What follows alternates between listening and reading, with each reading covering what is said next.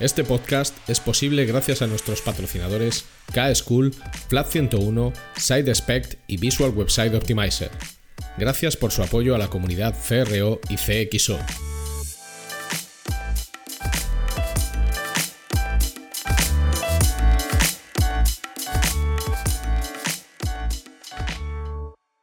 Mi nombre es Ricardo Tallar y estás escuchando CRO Café en español el podcast de referencia en CRO y CXO, donde hablamos con profesionales digitales de todos los rincones del planeta sobre nuestro trabajo, con el objetivo de compartir, entretener y aprender.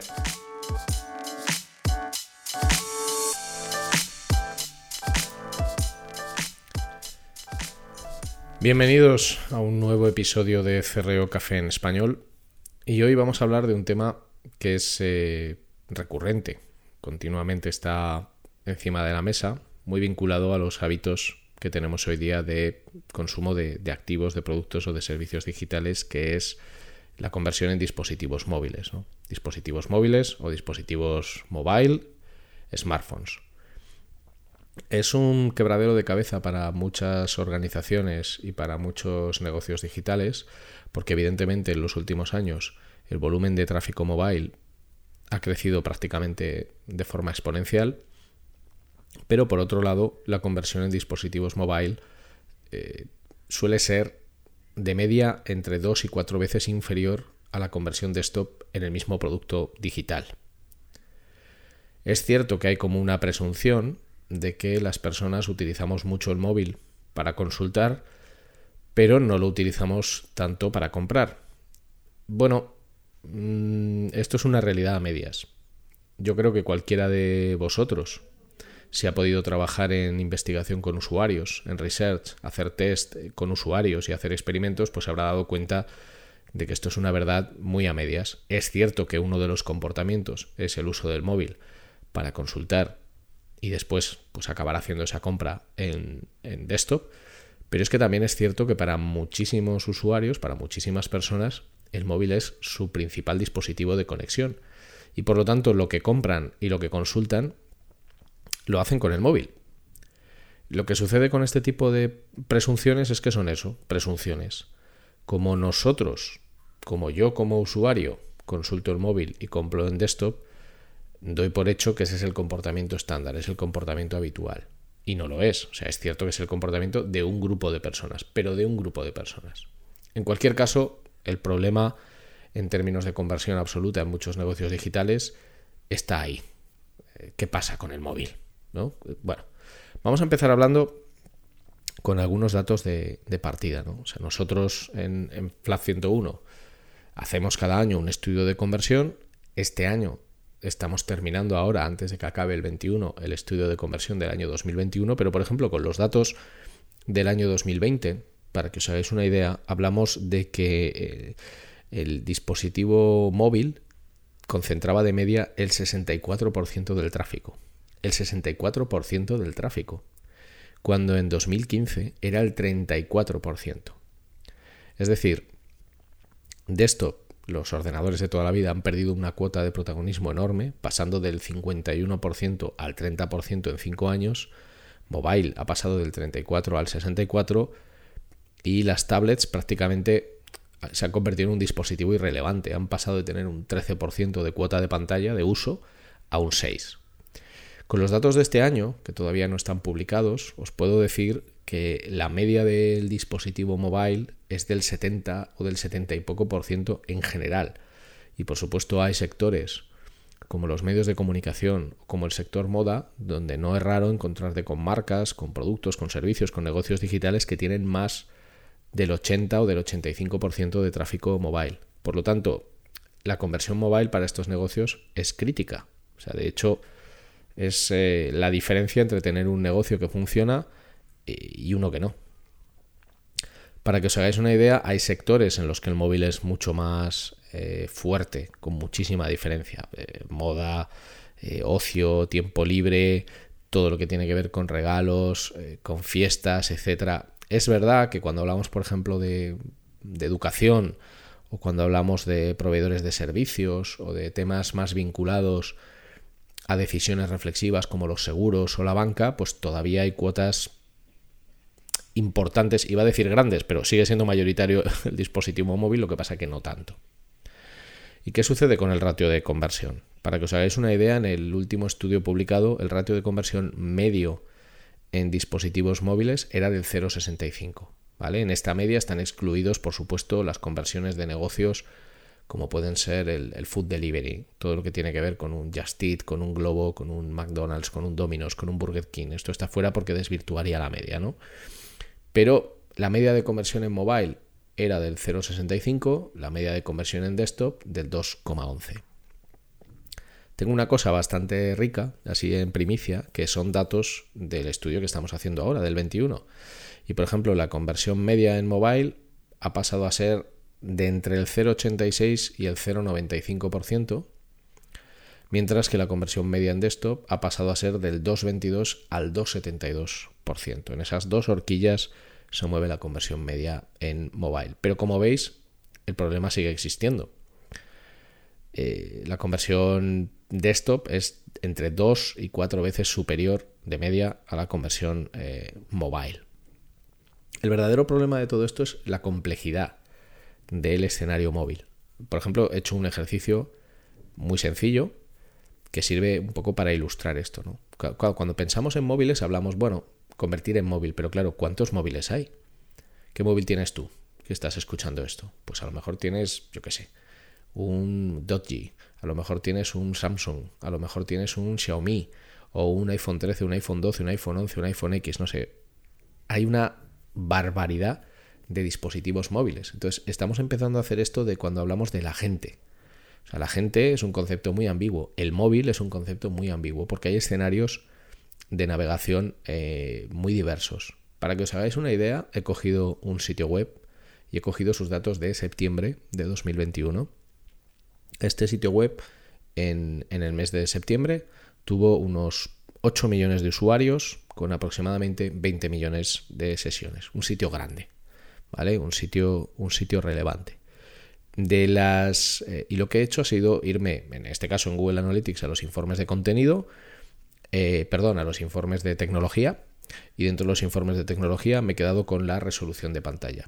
Al quedarme con la resolución de pantalla veo que de las 10 principales resoluciones, sabéis que la resolución se presenta en, ancho y alto, por lo tanto siempre que el alto es mayor estamos hablando de un móvil o de una tablet, en, vertical, eh, las resoluciones de ancho y alto son 8 de las 10 primeras. Pero es que si pongo una dimensión secundaria y me quedo solo con los dispositivos móviles, me encuentro que en total hay unas, eh, lo estoy viendo delante, 3.992 dispositivos, 3.992 resoluciones diferentes en móvil y el que más tiene, de un total de esos 8 millones de usuarios, 5 millones y medio son con dispositivos mobile, el que más concentra es 678.144, que lo estoy viendo tal cual estamos hablando.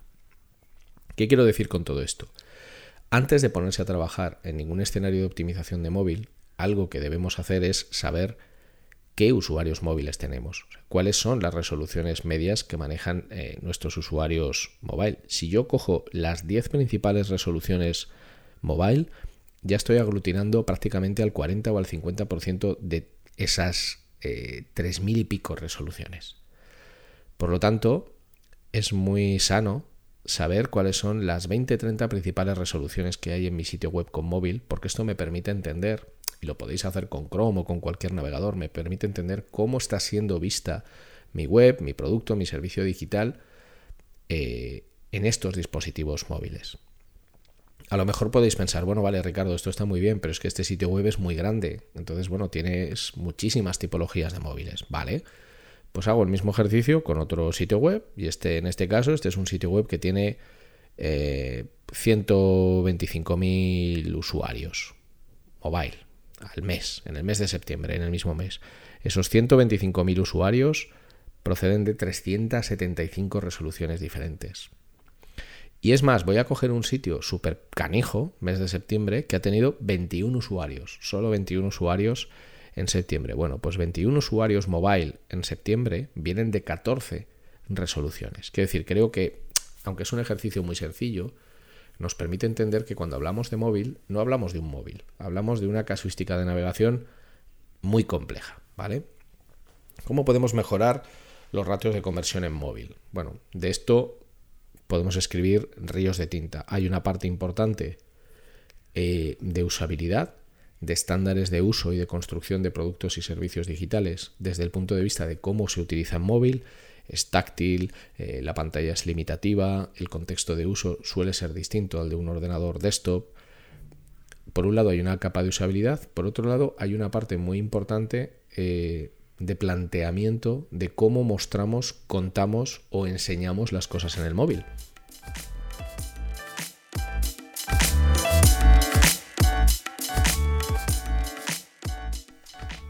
No te vayas, no te vayas, que solo es un anuncio y es muy corto.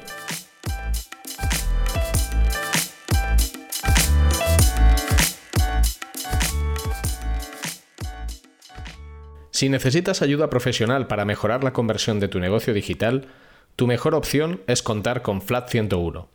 En Flat 101 somos especialistas en el diseño, desarrollo y optimización de servicios y productos digitales y podemos darte soporte en todas las áreas técnicas que intervienen en la conversión. Más de 15 años de experiencia profesional en más de 500 proyectos de conversión para multinacionales y startups a tu servicio, con el mejor equipo de profesionales CRO que vas a encontrar. El resultado nos importa y el cómo conseguirlo también. En Flat 101 estamos listos para ayudarte.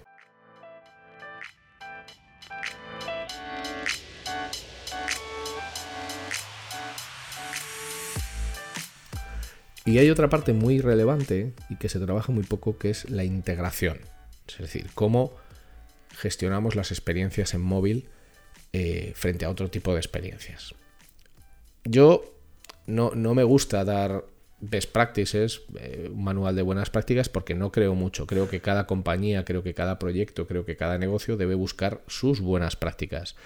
Cada proyecto debe probar cosas y en función de las cosas que le funcionan o no le funcionan, entonces acabas encontrando cuáles son tus buenas prácticas. Pero no es buena idea coger un manual de venga, aunque claro, si no tienes nada sobre lo que empezar, bueno, pues es un recurso más, ¿no?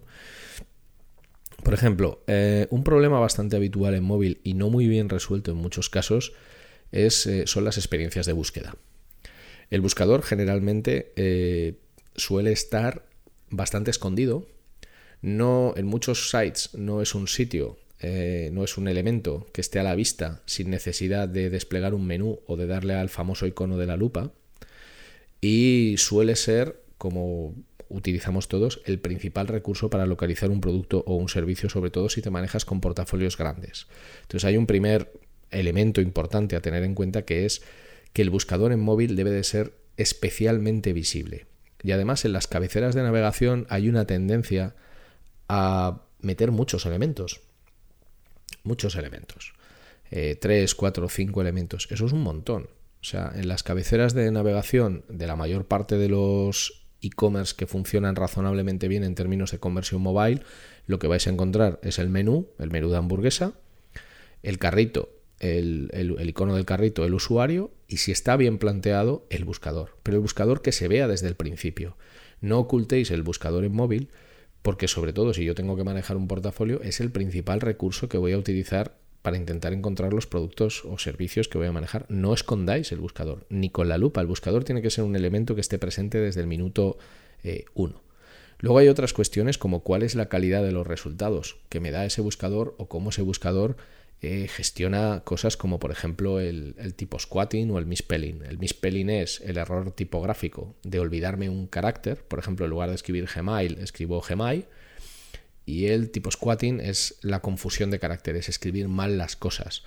Yo quería escribir Wagyu, la raza de buey, eh, que es W-A-G-Y-U y escribo Wagyu con I latina, y el buscador no me da resultados. Este es otro tema, pero lo primero, lo verdaderamente crítico es que el buscador sea muy fácil de ver, que esté ahí en, primer lugar.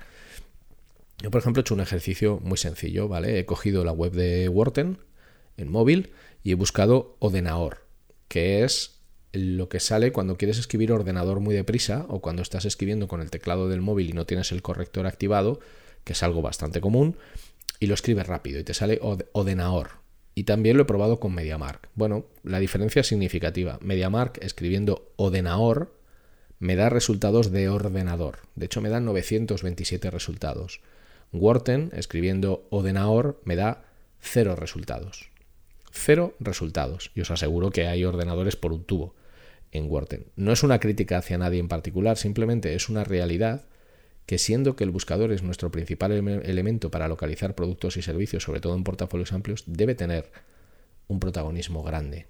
Luego ya eh, debe de estar gestionado de una forma inteligente para que dé resultados que sean relevantes para tus clientes y que sobre todo ofrezca resultados. Luego eh, hay un tema básico, pero que muchas veces eh, se ignora y lo he podido comprobar en varios, en varios proyectos, que es el uso de los contrastes y los tamaños de letra. Esto literalmente es un tema de usabilidad y casi de accesibilidad. En el caso de los, de los contrastes es un tema de accesibilidad, pero es que es muy difícil que alguien compre o haga nada eh, si no puede leer el texto. Entonces, para que os hagáis una idea, en España el 72% de las personas tenemos problemas de salud visual. No es que tengamos grandes problemas de salud visual, pero tenemos problemas de salud visual. Miopía, astigmatismo, hipermetropía, vista cansada, presbicia. O sea, por favor, eh, seguro que los que me estéis escuchando, que tengáis más de 40 años, pues ya te cuesta leer las etiquetas. O sea, es así. O sea, tú lees la información nutricional del paquete de Doritos, que eso es puro veneno, pero bueno, te lo quieres comer porque está rico y tal, y vas a ver de cuántas porquerías está hecho, si tiene aceite de palma y todas estas cosas, y es que el ojo no te da, no ves, o sea, no ves un pijo, lo tienes ahí a, dos centímetros y te lo tienes que alejar y dices, madre mía, ya me, ya me he convertido en un señor o en una señora mayor, ¿no? Pero es que el 72% de los españoles tenemos problemas de salud visual. Y me incluyo porque yo los tengo. Eh, en otros países no lo sé, pero entiendo que será más o menos parecido, ¿no? Claro, el contraste y los tamaños de las letras, que parecen algo muy básico, son especialmente relevantes si tú estás vendiendo un producto o un servicio en el que la explicación, el relato, eh, lo que cuentas, aunque sean características técnicas, es importante que pueda consultarse, ¿vale? Por defecto, por defecto, se supone que el tamaño mínimo de letra que debe de usarse eh, para que alguien pueda leer bien en dispositivos móviles es de 16 píxeles. Si queréis ver, por ejemplo, textos de 16 píxeles, es el tamaño de texto que se utiliza en MediaMark, por ejemplo. Ahí tenéis 16 píxeles. Pero es que hay muchos sites donde el tamaño de letra es más pequeño, es de 14 píxeles o menores. Entonces yo, por ejemplo, he navegado por EcoAlf y el tamaño de letra en algunos sites, eh, el caso de Coalf es 1, eh, es de 14 píxeles. Es realmente difícil leer eh, cosas en 14 píxeles. Y por ejemplo, las devoluciones, el cómo gestionar las devoluciones o el cómo vas a recibir tu paquete está explicado con tamaño de 14 píxeles. Y es francamente difícil leer 14 píxeles. El contraste puede medirse eh, con muchas herramientas. Simplemente con que busquéis en Google eh, herramienta contraste color accesibilidad o color contrast tool, si lo queréis buscar en inglés, seguramente encontraréis un montón de herramientas. Yo uso mucha una eh, de un dominio que es snook.ca, snook.ca, color contrast, ¿vale? Ahí veréis si los contrastes del color frontal, que es el color del texto, con el color del fondo, del, del background, pasan o no los ratios de accesibilidad según la norma WCAG2. Olvidaros de la accesibilidad, que es muy importante, pero olvidaros de momento, no penséis en accesibilidad, pensad en conversión. ¿Cómo alguien va a comprar algo que no puede, sobre, sobre lo que no puede leer? Sobre lo que no puede leer porque es que el texto no se lee, no tiene contraste. Entonces, son dos cosas, el contraste y el tamaño, aparentemente insignificantes o que pasamos por alto, pues porque te has instalado un tema, ¿eh? porque esto se hace dinámicamente, bla, bla, bueno, fundamental.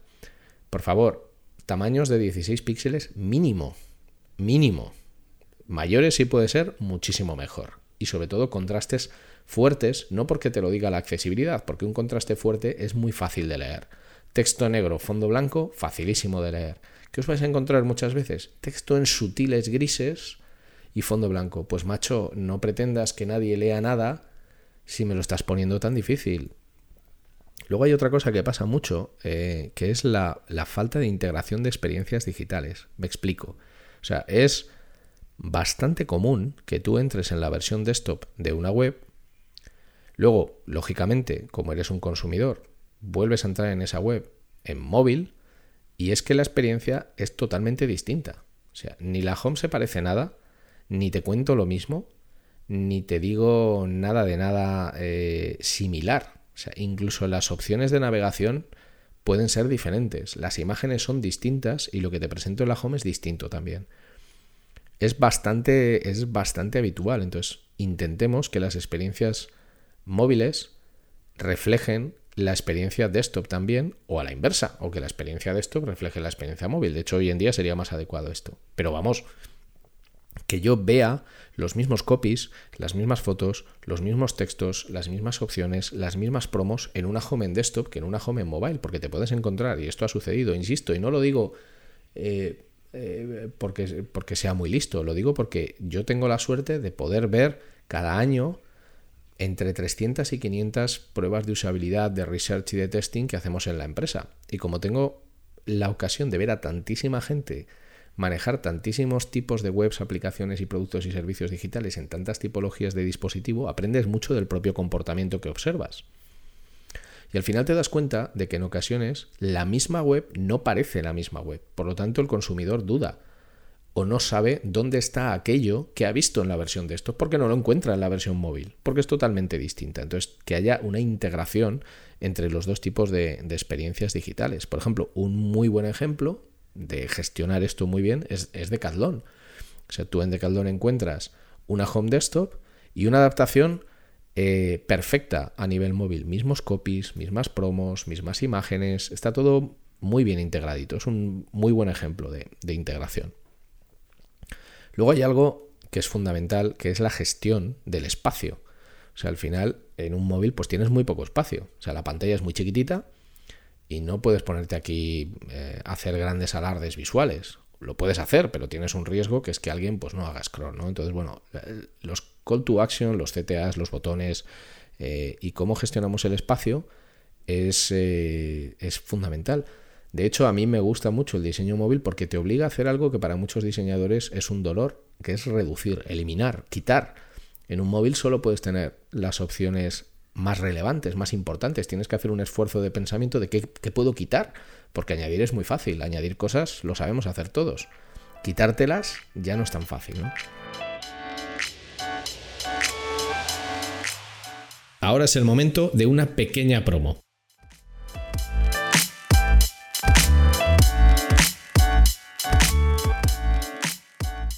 SideSpec te ofrece una solución única a nivel mundial en el campo del testing AB la personalización y la recomendación para tus usuarios.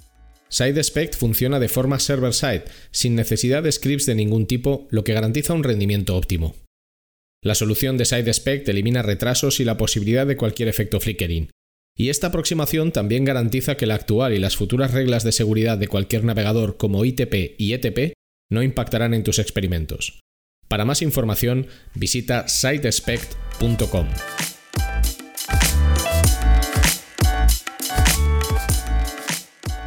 Entonces, por ir, a lo, por ir a lo concreto, algo muy habitual, un error muy habitual es que no haya CTA, que no haya botón de acción en el pliegue, en el above default, en lo que se ve sin necesidad de hacer scroll. O sea, ese botón está más abajo, pero el usuario no lo ve. Y no penséis que alguien va a hacer scroll porque sí, no tiene por qué hacer scroll. El botón principal, el comprar, el añadir a carrito o la acción principal que sea, debería de estar presente en el above default siempre, siempre.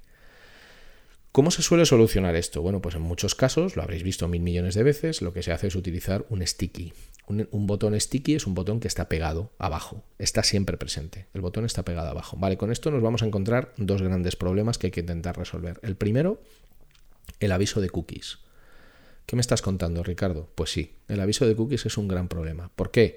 Porque el aviso de cookies eh, en muchos sites se despliega, pero tú puedes seguir navegando aunque no lo acepte en muchísimos. Aunque no lo aceptéis, podéis seguir navegando tranquilamente. En esos, el aviso de cookies cuando entras en un producto, y además puedes entrar en ese producto porque haces clic en un anuncio, entras en una promo de redes sociales, lo tenías guardado de antes, resulta que el aviso de cookies tapa el botón de comprar. Como yo no acepto el aviso de cookies porque no me da la gana o porque el aviso de cookies es tan sutil que ni siquiera me doy cuenta de que existe, no veo el botón de comprar. Ojo que esto es de traca y pandereta, ¿eh? Elementos que se superponen con el botón del CTA, como también sucede cuando en ocasiones despliegas un teclado y el despliegue de teclado hace que tapes el botón y luego al volverlo a plegar el botón queda tapado pues porque algún tipo de layer no se ha, no se ha interpretado bien en el navegador.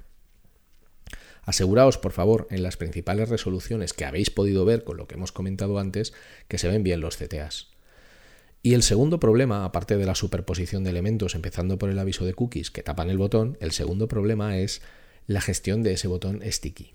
Muchas marcas lo que hacen es colocar un botón sticky en, la base y lo colocan en negro. ¿Qué sucede? Y esto lo hemos visto muchísimas veces en Flat. ¿Qué sucede? Que un sticky en negro muchas veces se confunde con el propio teléfono porque la mayoría de los teléfonos son negros o de color oscuro. Entonces, ¿qué es interesante? Pues tener un botón sticky que tenga un marco y que tenga un color de contraste que permita que sea reconocido de una manera muy fácil, muy muy fácil. O sea, por ejemplo, ahí eh, tenéis muy buenos ejemplos, pues yo que sé, con PC Componentes, por ejemplo, tiene un botón naranja que está eh, que tiene márgenes blancos o el propio Decathlon tiene un botón amarillo con márgenes blancos. Son stickies, están pegados al fondo, pero son tan distintos del cuerpo del teléfono que es muy difícil que pasen inadvertidos. Y además eh, siempre están presentes. Otro problema con la gestión de espacios y de lo que se ve es, por ejemplo, eh, en las parrillas, en los grids, en las páginas de categorías, en las páginas de listados de producto, el que no exista espacio entre los productos y las descripciones. Es decir, que los cards estén totalmente pegados entre sí. Entonces no sabes si estás viendo dos productos, tres productos, cuatro productos o 40 productos. Tiene que haber cierta separación. Y luego hay una cosa eh, curiosa que es cómo gestionamos lo que se llama el efecto de aislamiento, el efecto von Restorff. Al final es cómo hacemos que determinados elementos sean más visibles para nuestro cliente. Pues muchas veces lo que se coloca es una etiqueta roja, una foto distinta. Vale, coloca una. Coloca una. Si tú estás viendo cuatro elementos y uno de esos elementos tiene una etiqueta roja o tiene una foto distinta al resto de elementos, ese elemento resulta mucho más visible, resulta mucho más atractivo y por lo tanto atraerá en teoría una mayor probabilidad de clic. Por ejemplo, Desigual lo gestiona así y está muy bien. O sea, tú puedes estar viendo cuatro productos eh, tienes tres bolsos que o tres mochilas que están presentadas, simplemente una foto de la mochila del producto y una cuarta foto es una persona vistiendo la mochila y además tiene una banda de un 30% de descuento. Eso visualmente es poderoso porque es un efecto de aislamiento. Es el único elemento que tiene ese tratamiento visual, te fijas en él automáticamente. Las probabilidades de clic aumentan. Esa gestión es la correcta y es muy útil en móvil para atraer la atención. ¿Cuál es el problema? Bueno, pues cuando lo que haces es eh, la exageración de este efecto, que por ejemplo es algo que hace PC Componentes. Tú puedes ver una parrilla en PC Componentes donde todos los elementos tienen una chapa que pone promoción, promoción, promoción, promoción. Tú estás viendo seis elementos, los seis tienen una etiqueta naranja de promoción, los seis tienen una etiqueta roja de descuento y al final eso que en teoría se hace para atraer tu atención acaba no atrayendo nada porque lo tienen todos. A esto me refiero con el tema de la gestión de, la gestión de espacios. Por ejemplo, algo muy relevante también en los espacios, rotular. Cuando tú ves un menú general en móvil, es muy típico que veas el menú de hamburguesa, las tres rayas, y eso tú sabes que es el menú. Claro, aquí, pues bueno, todos hemos navegado mogollón, somos súper especialistas, pero es que no todo el mundo sabe que tres rayas son el menú. No demos nada por sentado. Entonces, cuesta muy poco etiquetar eso como menú, sin más. Y algo muy interesante también cuando tengáis que enseñar múltiples fotos es eh, partir los cards, partir las fotos, porque eso te da a entender de que el usuario puede hacer scroll horizontal o vertical, pero tiene que en su pantalla ver un elemento partido. Si las líneas son limpias y son puras, no tiene por qué saber, y tú no se lo indicas con unas flechas o con algún tipo de indicación, no tiene por qué saber que hay más elementos ahí. Partir el card, partir la tarjeta, partir la imagen, te permite eh, seguir navegando. Y luego para terminar, vamos a ver que lo que tenemos en las manos es un teléfono. Integremos la experiencia digital con todas las herramientas y todos los procesos que se pueden utilizar en un teléfono. Sea WhatsApp, sea Bizum, sea Discord, sea la llamada telefónica, por el amor de Dios, que es que es un teléfono. Integremos y creemos experiencias digitales donde todo pueda usarse como un teléfono. Yo soy muy fan de, los ejemplos cercanos, ¿no? O sea, porque al final hablar de Amazon, hablar de Zara, hablar de Apple, hablar de grandes marcas es muy guay, pero la mayoría de las empresas no son así.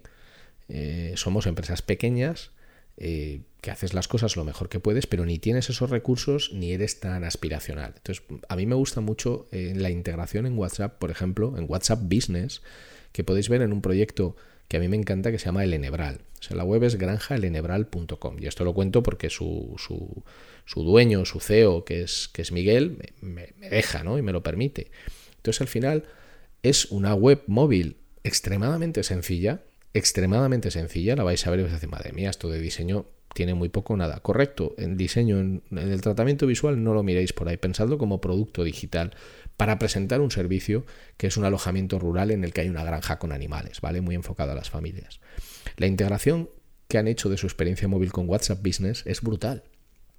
Brutal. Hasta el punto de que, hablando con Miguel el otro día, él me decía, bueno, pues que la inmensa mayoría de las reservas, por no decir todas, se gestionan a través de WhatsApp, porque la mayor parte de los clientes, más del 80%, ve la web en móvil. Rellenar un formulario en móvil es un coñazo. Es un coñazo. Lo es para ti, lo es para mí, lo es para todo el mundo. Es un puto coñazo. Sin embargo, hacer clic para que se abra una conversación de WhatsApp, que es algo que todos tenemos en el móvil y utilizamos muchísimas veces al día, a veces por desgracia obligados por los grupos y las presiones sociales y todas estas cosas, es brutal. Bueno, eh, para que os hagáis una idea de la proporción, Miguel me decía el otro día que por cada 15 WhatsApps recibe un email. ¿Sabéis cuándo recibe email solo? Cuando se cae WhatsApp. Cuando se cae WhatsApp la gente le escribe emails, pero su experiencia móvil, que es muy sencilla y de un negocio muy local, está perfectamente integrada con la principal herramienta de comunicación hoy día, que es WhatsApp. Y le funciona como un tiro. Y me dejó ver hace poco una conversación entera y es brutal. Y además utilizando WhatsApp Business se pueden definir flujos de navegación. O sea, hay una capa de automatización importante. Y luego desde el punto de vista de gestión de negocio, él me decía una cosa muy interesante. Me decía, Ricardo, dices que yo me siento un día y, joder, yo me siento en una terraza, me siento en mi casa o me siento en cualquier sitio y gestiono mi negocio no a través del móvil, a través del WhatsApp de mi móvil.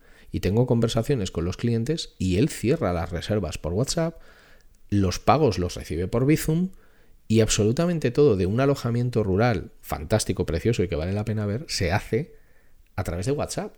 Pero no porque la gente vaya a WhatsApp, sino por cómo está integrado WhatsApp en esa experiencia móvil. Entonces, por favor, no nos olvidemos de que estamos usando un móvil. Integremos eso con toda la experiencia eh, que puede brindarnos otras herramientas que se usan habitualmente en el móvil, que mucha gente ya tiene en su móvil.